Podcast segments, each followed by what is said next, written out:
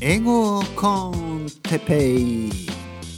英語学習者の皆さんをいつも応援するポッドキャスト。今日はボキャブラリーの増やし方についてはい。皆さん始まりました。英語コンテッペイの時間ですね。僕のブログね、えー、ELCT えーとし、えー いきなり噛んでますね、えー、吉祥寺 ELCT.com ねこちらのブログでも毎回アップロードしていますしあとは Apple Store ですね Apple Store に行ってえー、ポッドキャスト、ね、検索してください。まあ、ELCT って書けばあの出てきます。ね。パイナップルのロゴですね。それで、あの毎回ですねアップロードされたら自動にですね多分あのサインがいくと思います。英語コンテッペイアップロードされました。というふうにね。まああの20分ぐらいですからあの会社に行く途中とかに聞いてください。少しでもですねあのまあもちろん僕は英語を聞いた方がいいと思います。まず英語を勉強してるんでこのポッドキャストでは英語を話しません。英語を教えません。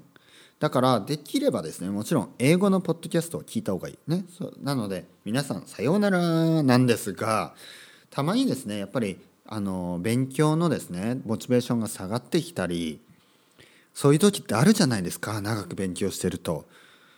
でそういう時に書店に行ってですね英語のモチベーションが上がるような本、ね、そういうのを探して買うとかあのネットにネットでですね勉強の仕方とかボキャブラリーの増やし方って Google でね検索してあのそういうブログとかを読んだりするじゃないですか。うん、でまあそういうブログとかはですねあまあ大したこと書いてないんです正直言って。なぜかというとですねあのはっきり言ってブログ書いてる人であの実際英語をずっと勉強した人がまあ半分ぐらい。であとは あのやっぱそういうブログを書いてねあの PV を集めてまあ、アフィリエイトやってたりとかそういう人が半分ぐらい。なので、まあ、まず半分ぐらいの人はですね言ってることに信憑性がないわけです。で残り半分の人たちもですねまあはっきり言ってあのまあちょっとうんちょっとまあプロじゃない。プロじゃない。ね。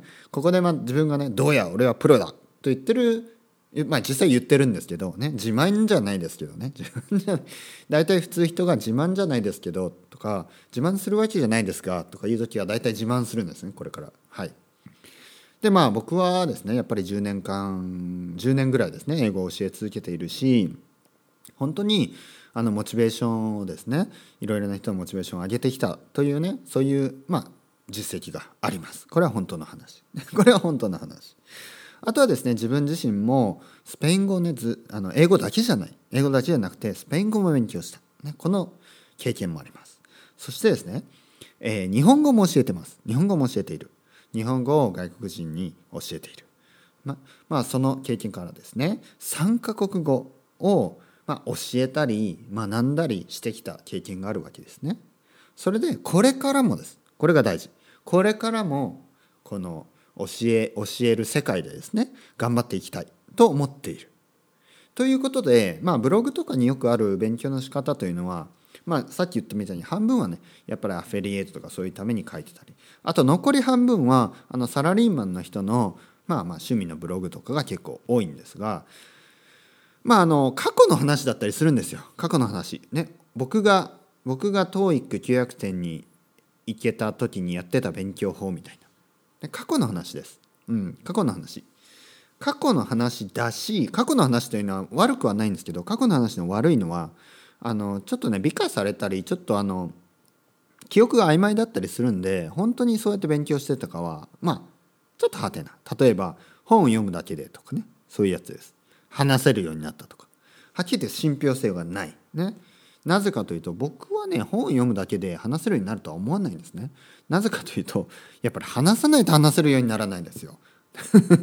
やっぱ本を読むとボキャブラリー増えます。ボキャブラリーは増えるけど黙読ですからね本を読むというのは黙読だと発音は良くならないしあの聞けるようにならないしなん意味は分かりますよ黙読で。でも音読をしないと最低でも。あと例えば音読をした場合でもですね多読で話せるようになる。これは嘘です。音読をした場合でも多読で使うようなテキストっていうのは基本的には書き言葉なんです。書き言葉をいくら音読しても話し言葉が話せるようにならないです。なので話し言葉をたくさん聞く方がいいです、ね、話し言葉を。そういうわけでいつもあのポッドキャストを聞いた方がいいとか YouTube を見た方がいいとかそういうふうに僕は説明してるんですね。はい。今日のテーマに戻ります。今日のテーマですね。前置きが長くなりましたが今日のテーマについて話したいと思います。今日のテーマはボキャブラリーの増やし方について。まずはじめにですねボキャブラリーの増やし方で一番悪いものを例をですね挙げてみたいと思います。これは僕の経験からでもあります、ね、経験から。皆さんも絶対経験している。悪いボキャブラリーの増やし方。その1その2その3もう全部同じ。結局リストを作ってですねリストを作ったりあの単語帳単語カードを作ったりね作ったりして例えば英語の単語を書いて日本語の単語を書いてね、日本語の訳を書いてとか、えー、左側に英語の単語を書いていって右側に日本語の単語、ね、あとは単語が羅列してある本とかありますよね。ABC 順に単語を書いてて知らないやつを丸つけてって単語帳に書き出してとか、ね、知らないものを書き出してってリストを作ったりとか。まあそういう類のね勉強方法です。ABC 順は本当に最悪。本当に最悪。まずですね、えー、思い当たる節があると思いますね。皆さんにも。僕にもあります。僕にもある。僕もたまにですね、えー、例えばスペイン語を勉強してた時もたまにですね何を血迷ったか。ね自分では血迷ったと言いますね。そういう状態のことを。なぜかというと意味がないことを始めちゃうんでね。意味がないにもかかわらず、まあ、意味がないというか、まあ、すごい効果が薄い。そのくせ疲れる。にもかかわらずそうやってリストを作って勉強を始めるんです。なぜかというとたまにですねやっぱり本を読もうとして知らない単語ばかり。ああ俺は単語が必要だ、ね、僕にはボキャブラリーが必要だと思ってそうやってねボキャブラリー重重点ボキャブラリーに重点を置いたような勉強方法と思ってそうやって始めようとするんです。そしてまあ何日かは続きます。でも絶対続かない。なぜかというとさっきも言ったように大変だから。疲れる。全然楽しくない。そのくせ効果が薄い、ね、じゃあずっとやれば効果があるかというとやっぱりね大変なことこあの続かないです。ね、大変なことは続かない。本当に続かない。大変だしつまんないし。ね。じゃあです。じゃあ本当に意味がないのか。だって俺はそうやって勉強して大学受かったしみたいな。あのそういう人もいると思います。まずですね、えー、短期的には効果があります。例えばですね僕は3ヶ月間スペイン語の学校に行きました。その学校では月に1回あのテストがあるんですね。いわゆる小テスト。そしてまあ大体月曜日とかにあるんですね。で土日の間にそうやってあの例えばユニット1からユニット10までの間からテストが出ますって聞くとユニット1からユニット10までの間の知らない単語とかあの動詞とかの変形変変形？えー、どういうふうにねどう変化変化系ですね。どういうふうに変化するかとか。そういうのをですねまあ暗記するんです。そして暗記するとやっぱりですね月曜日のテストの時にはある程度点数が取れます。なのでパスします、ね、そしてですねこれはあの証拠として僕がそれを覚えてない証拠としてさっき見ました。さっき僕が1年前にあのパスしたはずの小テストを見つけたのでそれをですね見たんです。覚えてない。覚えてない。全然覚えてない。全然覚えてない。もうむしろ知らない単語です。初めて見たような単語。ね覚えてない。じゃあそれから1年間ですね僕のスペイン語のボキャブラリーが増えてないかというとかなり増えてます。かなり増えてる。ただそうやって勉強したボキャブラリーは増えてないんです。違う。違うやり方でしたボキャブラリーだけ残ってるんですねじゃあそれが何かというとこれが大事な話ですねこれはさっき言ったみたいに短期的には覚えられても長期的にすぐ忘れてしまうそれは例えば早稲田早稲田大学とか慶応大学ね東大の知り合いはほとんどいないんですけど 早稲田大学とか慶応大学のに行った友達はたくさんいます。でその友達といつも話すんですよ英語のね英語あのどうと。彼らはですねものすごい大変な試験まあ推薦に行った人は置いといて 推薦で行った人は置いといて英語でちゃんとねセンターとか受けてる人の話で受かってるんですじゃあその時のまあその時のが残ってればいいですけど、まあ今、じゃあ今のセンター試験の英語を見ると全然わかんない。全然覚えてすっかり忘れてしまってます。ね。これが短期的なメモリーテストですね。受験勉強とか1年とかに絞ってものすごい勉強したところで10年後には忘れてるんです。10年もいらない。3年後には忘れている。ね。そんな勉強の仕方もう2年 もうなんか4月入学したらもうほぼ忘れてると言っても過言ではないぐらい忘れますよね受験勉強ってね。あれ何なのかっていうとやっぱりね暗記のそういう暗記の仕方は結局ねロングターンメモリーというか長期的な記憶には一切残らないんですね。じゃあ長期的な記憶に残す記憶に残すためにはどうやればいいか。これです。これが大事ね。これが大事。じゃあどうやって勉強すればいいのか。これが大事。これを今から話したいと思います。これはですね努力を努力努力そのリストを作ってとかそういう単語にフォーカスしすぎの勉強仕方では絶対増えない。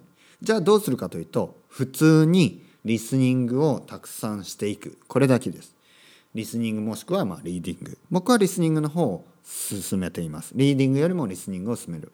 なぜかというとリスニングというのはやっぱり分かる分からないにかかわらず進んでいくんですね。リスニングは。そのネイティブが話しているんで。ポッドキャストを聞いてもどんどん進みます。なので1時間だったら1時間分ものすごい数の単語をまあ意識的にね聞こうとすればまあ脳の中にねどこかに残るわけですよ。絶対残ります。でもリーディングの場合はつまずくんでわからない単語あったらやっぱつまずいてそうですね。まあそれでも読み続けられればいいけどほとんどの人はやっぱ疲れるんですねリーディングっていうのは。でリスニングはねやっぱり僕が思うにあのリーディングよりいいと思います。ね、どんな人でも1時間聞き続けられるんで、ね、まあそれは途中で、あの、集中力が切れたりはします。でも頑張ろうと思えば聞き続けられる。聞きつ聞き が悪い。聞き続けられるんですね。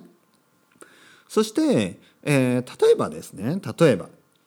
例えばあの僕は日本語を教えていた時に言ったんですけど「ハマチ」っていうね「ハマチ」って覚えられないとか言ってた生徒さんがいてでもね次話した時「あの魚何でしたっけ？はあはあはあ」はは覚えてる「はちち」とか言ってるははは覚えてるははこれが大事なのですはは覚えてるね、はなんとかみたいな。で、八ちみたいな。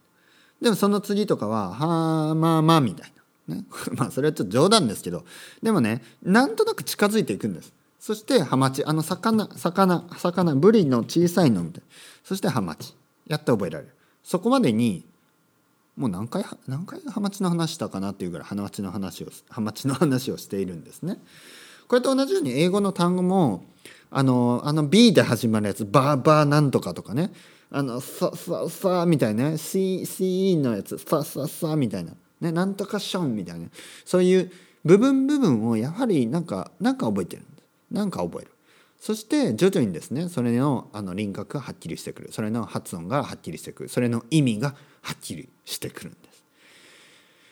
一つの単語を覚えるのにやっぱ50回は聞かないとダメ。っていうふうな話もあります。ね、人間が一つの新しい単語をちゃんと言えるようになるために50回は聞かなければいけない。しかもそれがナチュラルなんですね。自然な話の中で出てくる。その例えばポッドキャスト英語のポッドキャストを聞いていてわからない単語っていうのがもう何回も出てくるんですね。まあ、大体一人の人を聞き続ければ話のトピックが結構、まあ、決まっているので例えばねサッカーが好きな人は僕はプレミアリーグのラジオとかはいいと思います。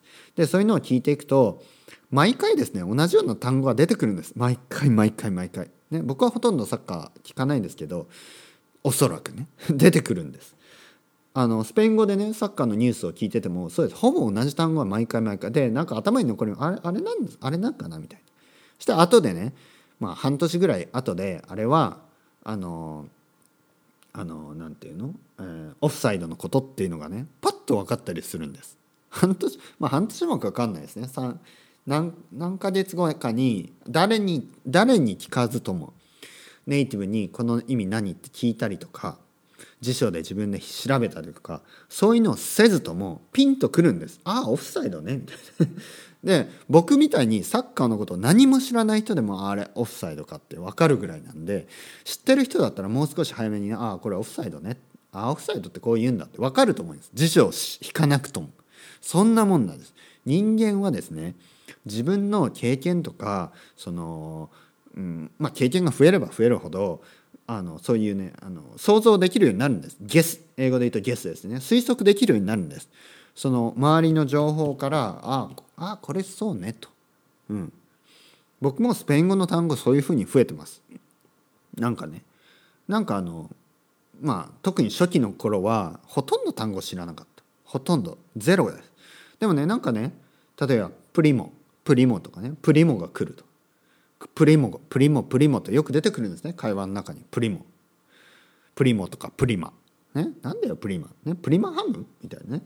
プリプリモプリマとか出てくるんですね。どんどんどんどん。でなんかねいつもねやっぱり親戚の話をしている時にプリモがプリマがとか出てくるんですよ。そしていとこが家に来た時に「ようプリモ」みたいなことを言ってたんですねうちの奥さんが。そこでもうピンときたんです。あプリモね。いとこね。ね。そしてプリマはいとこの女の子ね、うん、女の女のいとこね。とパンパンと。辞書を一度も調べなくてもパンパンとね。そういう感じです。あの孫とかね。煮えと煮えた。こういうのも僕は辞書を引いてないです。パンパンと。動詞もそうですね。動詞も。例えば動詞の動詞の、えー、命令形ですね。アブレね。アブレで開け開けてみたいな意味なんですね。アブレね。開けてみたいな。でやっぱり話を見てるとあの例えばねあのプレゼントを子供にあげるでしょ。そしてあげた人が大体ね「アブレアブレ」って言うんですよ。そうするとそれ開けて開けろ開けろ開け開けてって言ってるって分かるんですよね。うん。アブレね。で僕は辞書をしら調べてないです。アブレが何とか。でもやっぱりそういうシチュエーションで分かる。じゃあ皆さんが言うと思います。でもね例えば僕みたいに留学をして留学じゃないなこれ移住してますねここには。スペインには移住してます。もう戻るけど日本に戻るけど今は移住してますね。で住んでる。住んでるからそういうシチュエーションに出くわすんでしょ？みたいなねことを言う人がいます。違うんですね。これはテレビシリーズとか YouTube のチャンネルとかポッドキャストとかそういうコンテンツに溢れてる世の中ですからコンテンツを見てシチュエーションを見ればボキャブラリーがね徐々に増えていきます。これ信じてください。僕を信じてください。で信じられない人はねいやそんなこと言っても意味ないの。ずっと聞き続けてもって思うんじゃないですか。わかるんです。その気持ちは分かります。僕もせっかちなんでなんかねそういうのってなんか信用できないんですよ。でもねこれはねサプリメントと同じようにね取り続けて取り続けて1年してからあのしか実感できないんですよ。まあサプリメントとかもうちょい早いのかな？効果は。ね。でもそんなもんじゃないですか？例えばサプリメントをね1週間取ってなんか何も変化ないって言っててもねやっぱり1年ぐらいしたらやっぱ違うなみたいな。そういえば口内炎できてないなこの1年とか。そそういうことはあるでしょ？そういえば体調いいなこの1年みたいな。ああれかな。でもそうじゃないかもしんないな。とでもそんなのねむしろどうでもいいんです。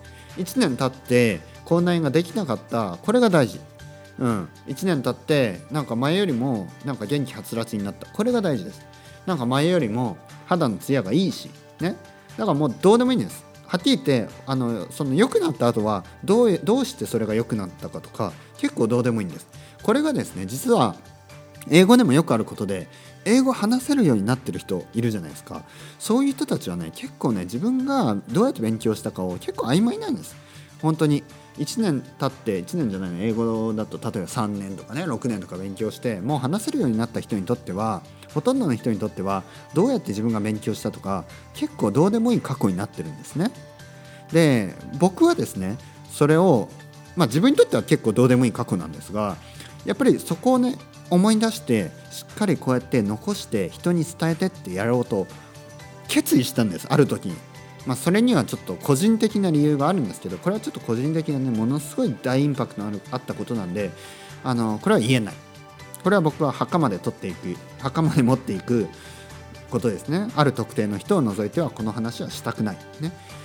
でも僕はそうやって、え、そういうことがあってですね自分はあの人に恩返しをするんだ。ねこうあの自分はできるだけあの自分が勉強した方法、ね、この方法は自分がですね英語を勉強してそしてスペイン語を勉強してそして今日本語を教えて英語も教えていろいろねこうやって言葉というものに関わっている中であの人に伝えたい。そしてこれを聞いて僕の生徒さんの中にもおかげで英語ができるようになったって言ってくれてる人が本当にいる、ね、これも事実です。事実なんであの皆さんはですね、まあ、信じる信じないはあのもうね もうそれ人それぞれですけど辞書を一切使わずに英語は話せるようになります。そしてそれは自然に増えてきます。単語は自然に増えていく。もうそれしかない。無理に単語を増やそうとすることはできます。ただ効果は思っているより薄いしその勉強の仕方によって挫折したりとか英語の勉強自体勉強自体をやめてしまうこあのことにもなりかねないぐらいのストレスがかかるのであの単語帳を作ったりとかそういう単語の増やし方は僕はやめた方がいいと思う。ね、それよりもたくさん騙されたと思ってたくさん聞き聞き続けてください。それが一番いい勉強の単語の増やし方だと自然にね単語が増えるまで待つ、ね、それそのその方法が一番いいと思います。それでは皆さんまたチャオチャオバイバイ hasta luego